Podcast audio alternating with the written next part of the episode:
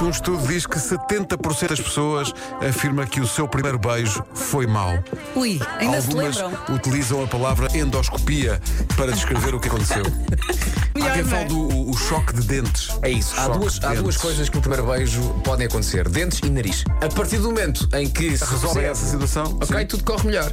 Quer A dizer, segunda parte também não é fácil. Fim de segunda parte. E se for assim um beijo mais intenso, Ah. também pode correr mal. O nosso produtor percebeu a minha pergunta e está a rir-se muito. Sim, sim, sim. One kiss is all it takes. Ah, Sebastião, Sebastião. Eu? Qual segunda parte, Hum. Sebastião? Tu perguntaste. Sei. Qual é que é a segunda parte, Sebastião? Não, que há segundas partes. Rádio Comercial. eh, Quer que a sua vida melhore esta manhã? Sim. Então, atenção a esta. Não sei se vai melhorar. É um estudo feito no Reino Unido onde 2 milhões de pessoas lavam a toalha do banho uma única vez no ano.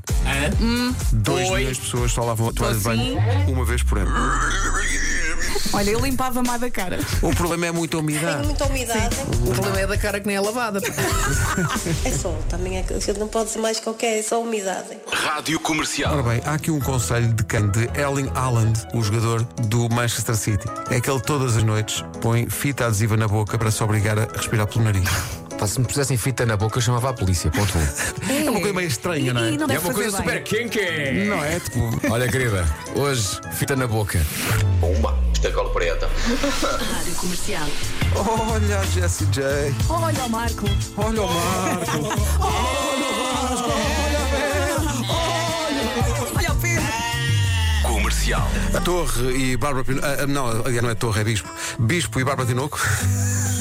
Eu podia ir lá dizendo o cavalo, mas o cavalo era. É que ainda por cima tem graça desagradável. porque pensei que era uma piada em relação à altura da Bárbara Tinoco. Não. a torre! Ah, não, afinal é pequenina. Alguma vez me ouviste fazer piadas com a altura das pessoas? Eu sei lá. Ah, puxa um café. Eu também.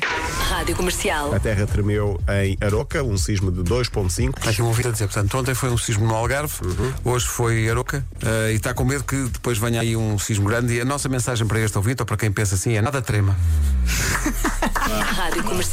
O avião ia de facto de Atlanta para Barcelona, mas viu-se obrigado a voltar para trás quando sobrevoava a Virgínia. Basicamente, um dos 336 passageiros explodiu num incontrolável ataque de diarreia que não se restringiu ao WC. A diarreia aconteceu ao longo, atenção a estas palavras, ao longo do avião. Isto não é hijack, é hijaca um senhor chamado Habib Bata, diz ele: Notei um estranho aroma que me parecia estrume de vaca. não era. Fui ver. Fui ver. Era a neve. Não, ah, não era. O, o avião descobriu-se tinha um lugar ah, repleto de porcaria de um passageiro de um, vo- de um voo anterior.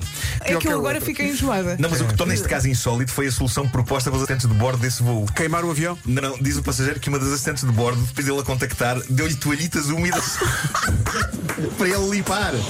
Eu proponho que as- os ouvintes que ouviram isto e que vão viajar num avião da TAP e a tripulação que ouviu isto e que viaja num avião da TAP tenham uma espécie de palavra secreta entre eles. A, a pessoa da tripulação diz fez.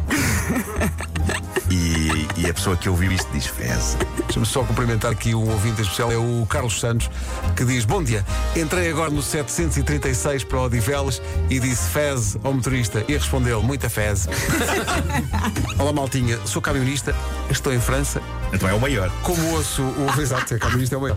Como ouço o vosso programa, resolvi tentar. Estava numa área de serviço e vi um camionista português. Virei-me para ele e disse-lhe: Fez. Resposta dele: Poxa, nem imagina quanto, colega.